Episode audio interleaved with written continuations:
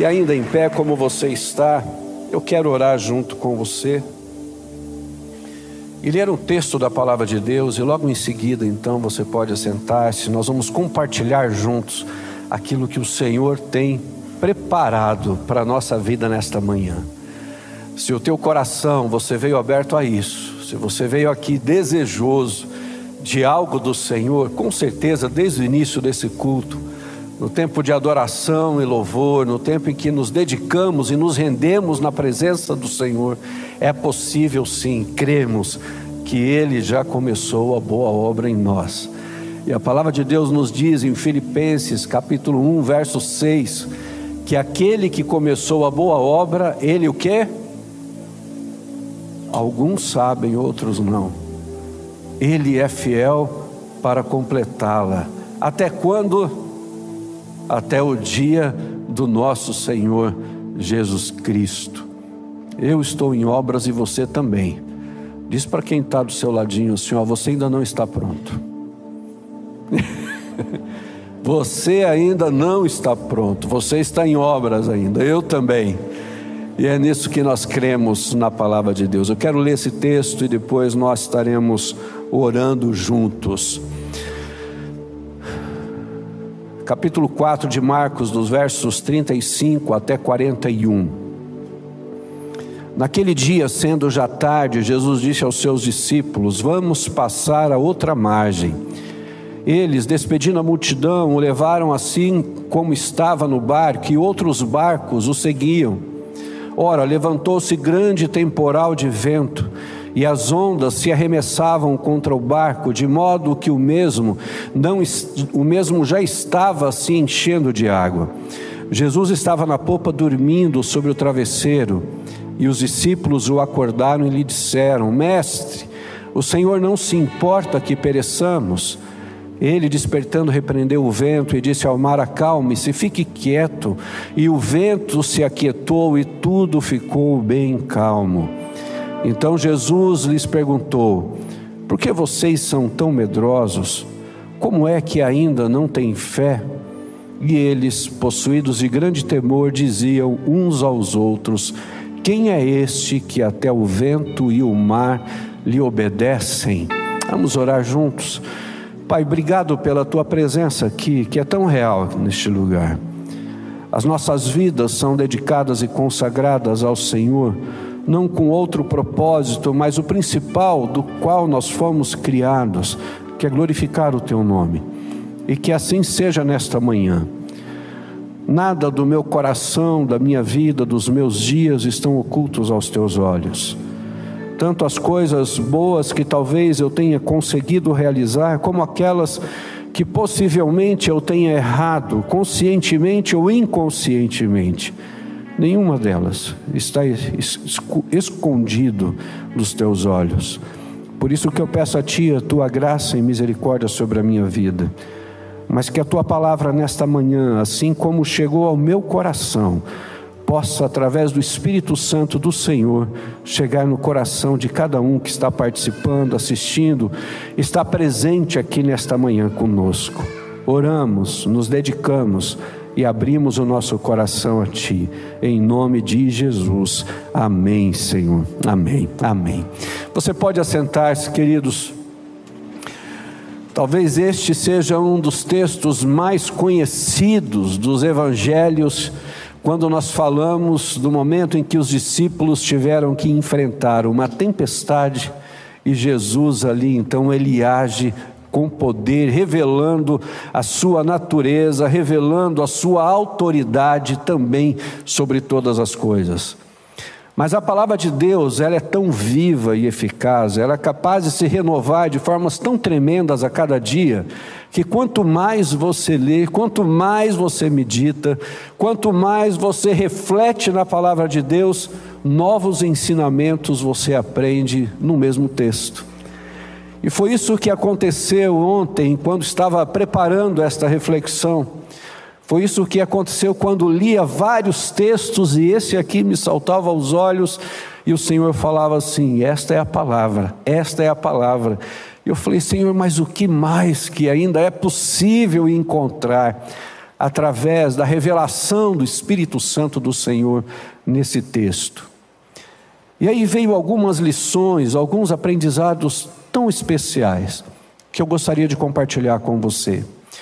E através dessas reflexões e através dessas lições preciosas, elas se tornarem um marco, uma bússola, uma orientação, um renovo que nos ajude a cada dia mais vencermos as tempestades da vida. O tema que eu quero refletir com você hoje é quando as tempestades adormecem aos pés do Senhor. O mar da Galiléia, ele era famoso por suas tempestades. Já era algo até certamente muito comum. É um lago de águas doces, onde os ventos gelados do Monte Hermon, que é coberto de neve durante todo o ano, algumas vezes descem com fúria nessa região e sopram também com violência. E aí ficam encurralados ali pelos, pelos montes, caem sobre o lago e produzem ou provocam estas tempestades terríveis. Nós vemos aqui um detalhe interessante nesse texto também, que diz que outros barcos o seguiam. E esses outros barcos poderiam ter o sentido de numerosas testemunhas que iriam depois contar o que viram naquele lugar, mesmo que eles não estivessem no barco de Jesus. Uma outra indicação que a gente vê nesse texto tão preciosa também é que Jesus estava dormindo sobre um travesseiro. Mas por que que isso é tão significativo? Ele tinha passado o dia inteiro falando do reino de Deus para uma multidão. Aquele que era 100% Deus, mas também 100% homem, estava esgotado cansado, quando ele entra naquele barco no final da tarde, no pôr do sol, e ele deita sobre o travesseiro, talvez fosse como eu e você, quando estamos esgotados do dia, cansados do dia e não vemos a hora de chegar e encostar em algum lugar para relaxar e recuperar as forças. E é justamente neste momento que nós percebemos algumas lições tão preciosas que nos ensinam através dessa palavra de Deus, um ensino novo para o dia de hoje, quando as tempestades da nossa vida, elas adormecem aos pés do Senhor. A primeira lição, as tempestades da vida, elas são inesperadas. O verso 37 diz assim: Ora, levantou-se um grande temporal de vento e as ondas se arremessavam contra o barco, de modo que o mesmo já estava se enchendo de água. É interessante como um cenário doméstico tão comum para aqueles discípulos, porque o mar da Galileia era muito conhecido por eles. O mar da Galileia eles conheciam cada palmo daquele espaço era o lugar onde eles ganhavam pão, era o lugar onde eles conheciam a tal ponto de que, como pescadores profissionais, eles lançavam a sua rede e ali conseguiam recolher os peixes de acordo com o tempo, de acordo com o horário, de acordo com o local, de acordo com cada momento, porque eles conheciam aqueles, aquele lugar.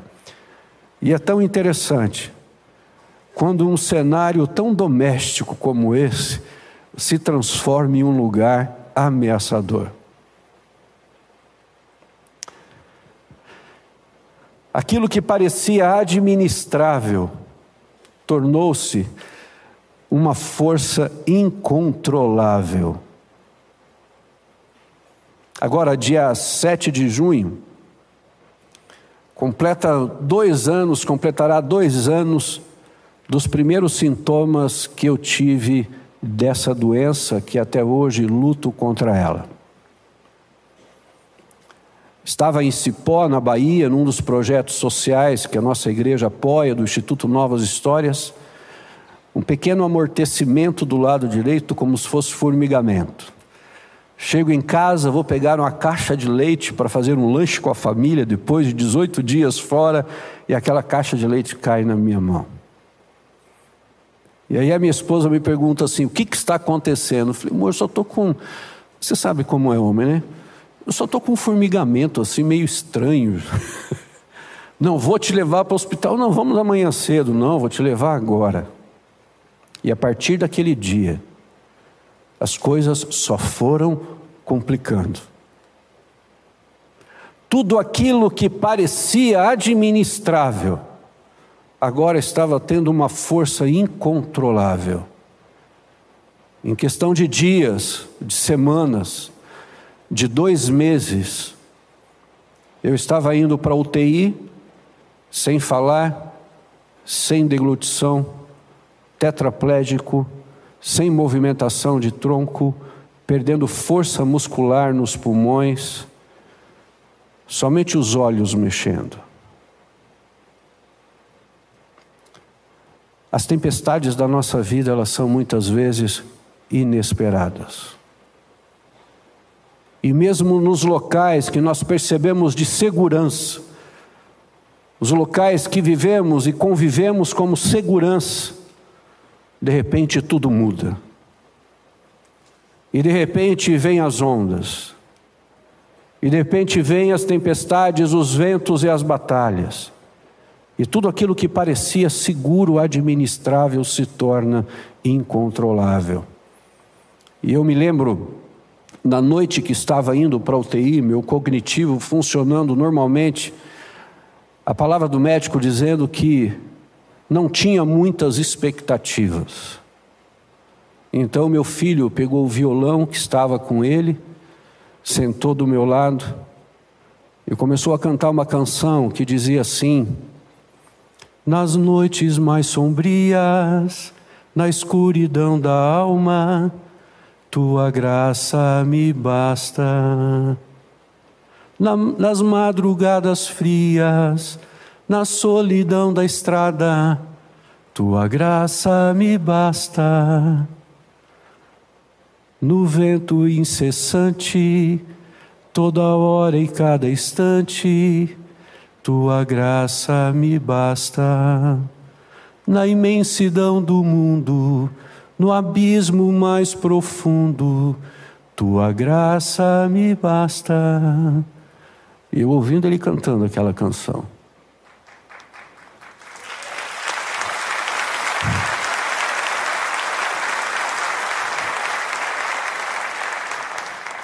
Quando temos a certeza, quem está com a gente no barco, a graça dele nos basta.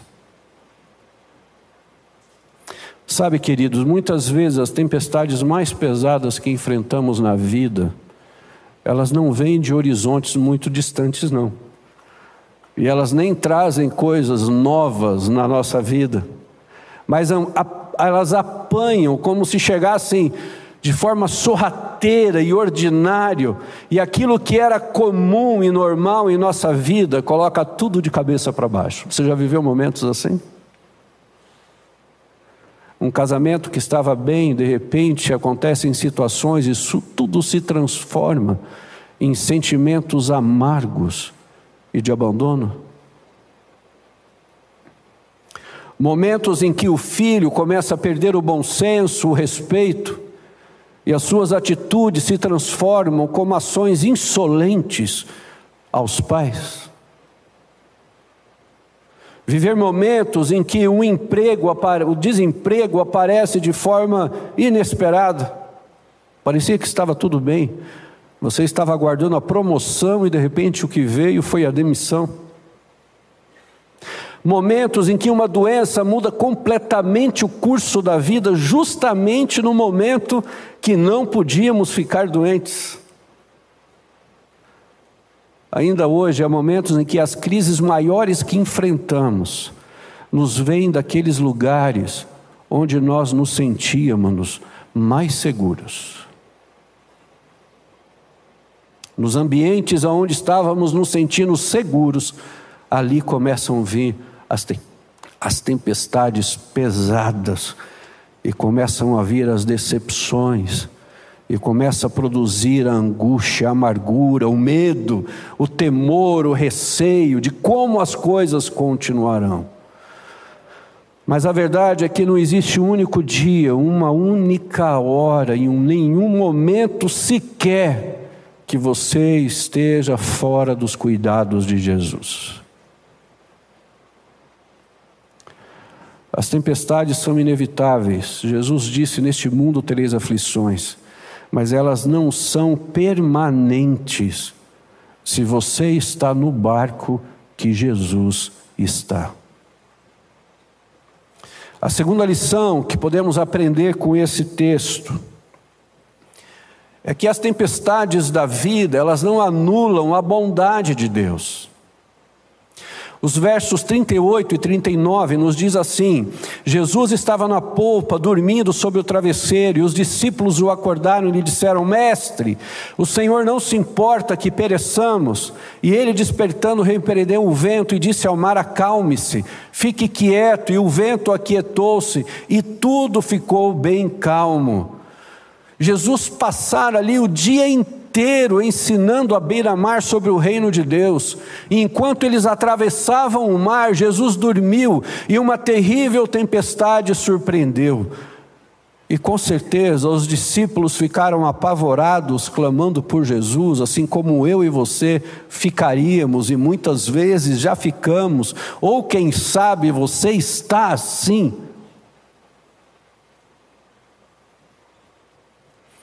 Eles amavam muito a Jesus. Porque quando Jesus passa por eles e diz assim: Eu quero ensinar vocês a serem pescadores de homens, eles acreditam naquela missão, eles se sentem convocados para andarem com Jesus. Só que eles não esperavam que nesse processo de andar com Jesus teria também esses momentos de aflições e de tempestades esses momentos de batalhas e de lutas. Mesmo que eles amassem a Jesus de todo o coração, isso não os poupou do mar revolto. Eles não se tornaram privilegiados enquanto os outros poderiam sofrer e eles não. Mas eles tinham o privilégio de saber quem estava com eles. E mesmo assim, eles duvidaram que Jesus tinha suficiência para naquele momento acalmar todas as coisas. Sabe, há muitas pessoas que recebem milagres e livramentos, mas não sabem que vieram das mãos de Jesus. São aquelas pessoas que estão nos barquinhos do lado. Lembram que tinham vários barquinhos que estavam juntos? Sabe aqueles que só são frequentadores, não querem assumir um compromisso com Jesus de verdade, com a igreja de verdade? Então ele fica ali no outro barquinho, só acompanhando as coisas que estão acontecendo. Mas por causa daqueles que entendem que andar no barco com Jesus é mais seguro e recebem os milagres, a provisão, o sustento, as respostas, a ação, a inspiração do Senhor através do poder dele, estes outros também acabam recebendo milagres e livramentos, mas ainda não conseguem entender que era só Jesus quem poderia fazer isso. Mas mesmo assim, Jesus continua revelando a sua bondade e fidelidade, e aqueles que testemunham, mesmo diante das tempestades, conseguem dizer assim: O Senhor é bom. O vento está batendo, o barco está balançando, mas Jesus está com a gente aqui e Ele é bom. Eu cresci ouvindo histórias na minha família, na minha casa, de milagres do Senhor. Quando alguns me perguntam como eu consigo, é porque eu ainda trago na minha memória aquilo que Deus já fez na história e o que Deus fez dentro da minha própria casa Histórias que ouvi do meu pai, histórias que ouvi dos meus avós falando do meu pai. Quando, com 19 anos de idade, teve tuberculose, numa época em que isso acabava sendo desprezado, era colocado para fora. E meu pai, um líder de jovens na comunidade aonde ele era inserido, chegou um momento que os dois pulmões estavam completamente já infectados pela doença. Ele, uma pessoa muito querida na cidade, uma pequena cidade. E aí o prefeito então diz assim: vamos levar ele para Curitiba. O médico disse: ele não vai aguentar. Não, mas eu coloco o aviãozinho aqui da prefeitura, disponibilidade para levá-lo. Mas ele não vai aguentar. Mas não tinha outro caminho. Então se reúnem todos os jovens que ele liderava. E a minha avó conta, contava, já falecida, que aqueles jovens dobraram os joelhos no quarto que meu pai estava, na sala, na cozinha, naquelas varandas enormes das casas antigas, no terreno. E as pessoas começavam a orar, meio que se despedindo do meu pai. E um dos pastores que estava orando com fervor naquele momento falou assim: Pode parar de orar, pode parar de orar, porque eu vi quando um homem com uma maleta entrou aqui e fez a cirurgia no Silas, e ele está com os dois pulmões novos. E naquele momento, levam o meu pai para o aeroporto para vir até Curitiba. Ele consegue chegar até aqui, vai na Santa Casa. Naquela época não era ressonância magnética, PET scan. Naquela época se chamava chapa. Quantos são do tempo da chapa aqui? Aí tem algum. Então não me senti tão sozinho assim.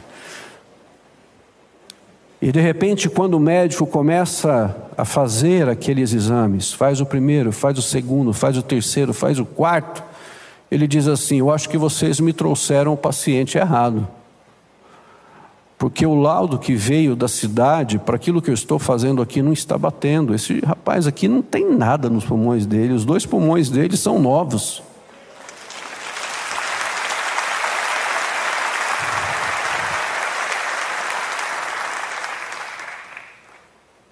E aí, quando eu começo a ouvir essas histórias, você sabe por que, que eu a conheci? Porque o meu pai pegava, me levava junto com a minha mãe e a minha irmã caçula, pequena naquela época, que hoje é a do meio, nos levava na praça pública, Praça Raposo Tavares, em Maringá, em frente à antiga rodoviária. E ali o meu pai, com os dois, dois pulmões fortes, pregava o Evangelho. Ele falava assim: Eu não preciso de microfone, porque Jesus me deu dois pulmões novos. Eu tocava violão, a minha mãe acordeon e minha irmã o triângulo. E as pessoas que se convertiam naquele lugar, no final do domingo à tarde, elas nos acompanhavam até a igreja, porque a gente falava assim: olha, nós vamos para a igreja e vocês vão junto com a gente. Como eu vou olhar para as tempestades que eu possa passar nos dias de hoje? Eu vou achar que esse Deus não existe mais ou que ele ainda não tem poder para fazer as mesmas coisas. Meu pai faleceu de um tumor no pâncreas. Mas as últimas palavras dele no leito da enfermidade comigo foram justamente essas. Nós estávamos como família reunida. Não percam a fé não percam a fé, porque nós nos veremos de novo. Sabe, queridos, as tempestades da vida, elas não anulam a bondade de Deus.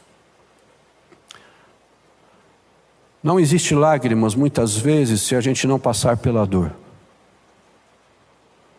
Não existiria o arco-íris se primeiro não tivesse a tempestade. A gente não reconheceria a grandeza de uma grande montanha se primeiro nós não estivermos lá embaixo no deserto. Eu sei que o medo toma conta e muitas vezes nós duvidamos que o Senhor está no controle. E é interessante que a palavra grega usada ali sobre medo era deloi, que significava um medo covarde. O medo que os discípulos estavam era um medo que os impulsionou a agir covardemente, quando eles poderiam ter tido uma ação de plena confiança de que Jesus estava com eles. Mas quando as coisas fogem do nosso controle, elas ainda continuam assim sob total controle de Jesus. Para ele não há causa perdida. Ele é o Deus dos impossíveis. As tempestades da vida não anulam a bondade de Deus. E a terceira e última lição: a presença de Jesus nas tempestades é o nosso porto seguro. E aí quero voltar com você lá para os primeiros versos, verso 35, quando diz assim: Naquele dia, sendo já tarde, Jesus disse aos seus discípulos: Vamos passar para outra margem. A promessa de Jesus, a palavra dele que tinha sido empenhada aqui era: Vamos passar para outra margem.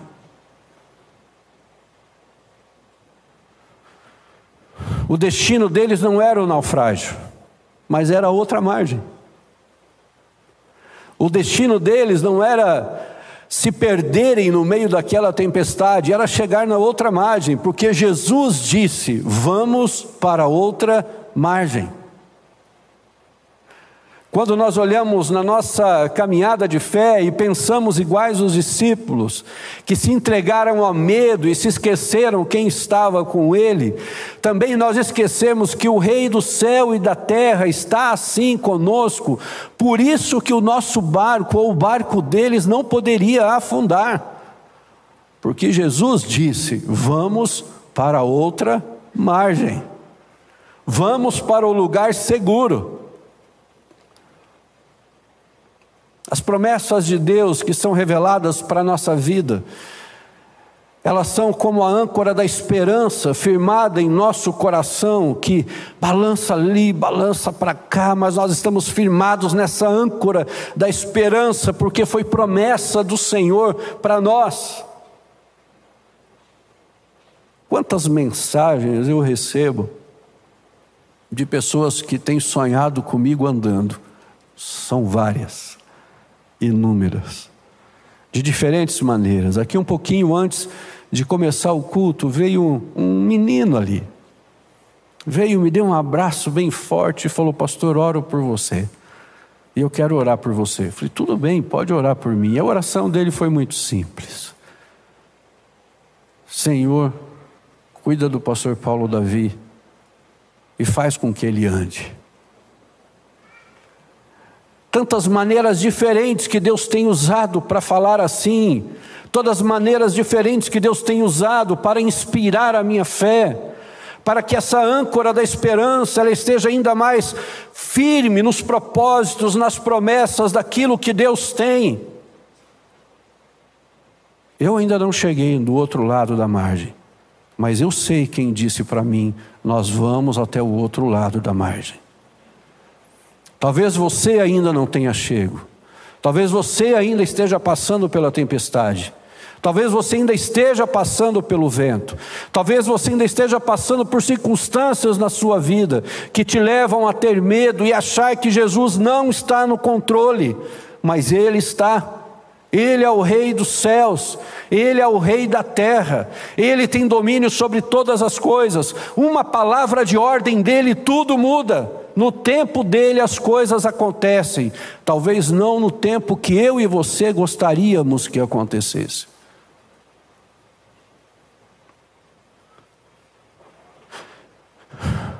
A presença de Jesus na tempestade é o nosso porto seguro. E é interessante, né, queridos, porque as tempestades, elas não mandam um WhatsApp avisando, não é verdade? Não mandam. Não manda uma mensagem para você assim, ó, vem tempos difíceis na sua vida, viu? Se prepara. Agora, se você estiver caminhando com Jesus, em alguns momentos ele vai dizer para você: olha, se prepare, porque você vai entrar numa fase desafiadora, mas eu estarei com você. E aí a gente fala: Senhor, tem plano B? Posso escolher o plano B? Tem alguma? Não tem, filho, é só o plano A. E o plano A é passar por isso agora. Mas se Jesus está no barco e você está no barco que está Jesus, você consegue vencer essas tempestades que assolam. Elas não pedem licença, elas chegam muitas vezes de repente. Eu queria que você repetisse essa frase comigo. Onde o medo prevalece, a fé desaparece.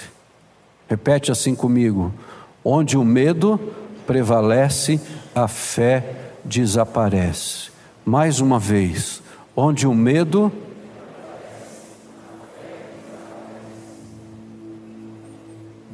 Muitas vezes, a tempestade mais perigosa não é aquela que vem junto com os ventos e o agitar do mar.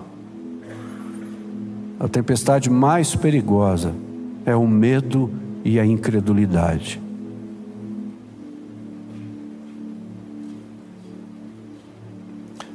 A sensação é que quando estamos caminhando com Jesus, está tudo bem, Ele está com a gente. Mas quando vem os momentos que tiram o nosso chão, nos momentos em que nós deveríamos ter a confiança quem está conosco e cremos que Ele é fiel para estar conosco. Se Ele disse, nós vamos atravessar até o outro lado, eu crer e confiar. Mas são justamente nestes momentos que o medo e a incredulidade é mais forte, mais pesado, muitas vezes até do que os próprios problemas que estamos enfrentando. Mas a palavra, a palavra de Deus nos diz assim em Isaías capítulo 43, do verso 1 a 3. E eu compartilho com você esse texto porque esse foi um dos textos assim que me deu um novo ânimo num dos momentos que estava tão cansado. Olha só o que a palavra de Deus diz. Mas agora assim diz o Senhor que o criou, ó Jacó, o que formou, ó Israel.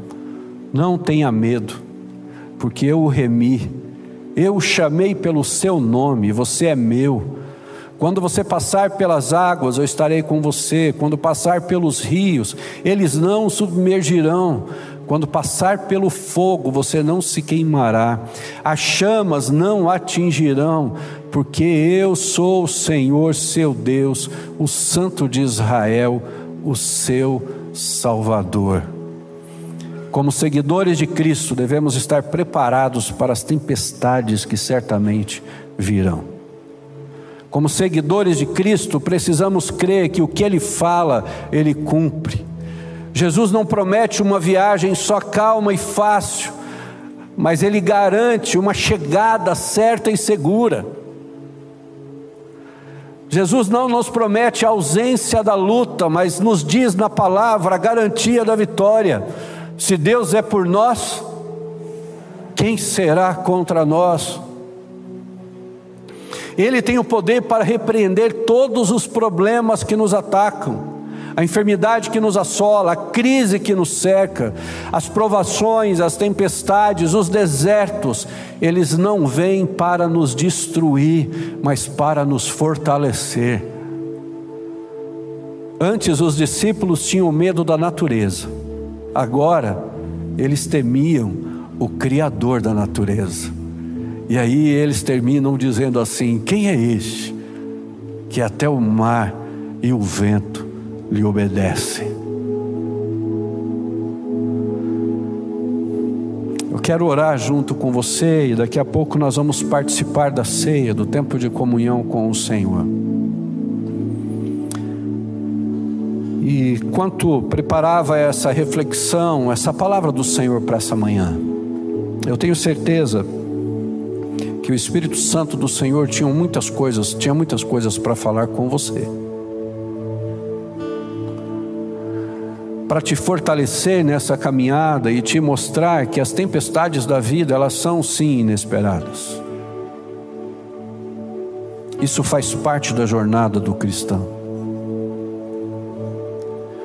Que essas tempestades da vida, elas não vão anular a bondade e o cuidado de Deus por você. Tire a incredulidade da sua vida. O Senhor está no controle a não ser que você esteja consciente nesta manhã que a sua vida não tem sido um processo de caminhada naquilo que Jesus tem para você. A não ser que você pense nesta manhã que Será que Jesus está comigo? Porque você olha no espelho, como nós ouvimos na semana passada, e você reconhece, reconhece, os seus pecados, os seus erros, as suas falhas, mas você não tem encontrado forças para vencer, e de repente as tempestades estão batendo, e você ainda não se posicionou em relação a isso. Talvez você esteja nos outros barquinhos, olhando a mesma tempestade, mas você não tem a certeza de que você está no barco que Jesus está, porque você sente assim: será que realmente Ele está comigo? Nesta manhã o Senhor me trouxe para dizer a você: se você acha que Ele não está, os olhos dele estão voltados para você. Mas se você abrir o teu coração e se render a Ele, Ele vai entrar nisso junto com você e não apenas ficar te olhando.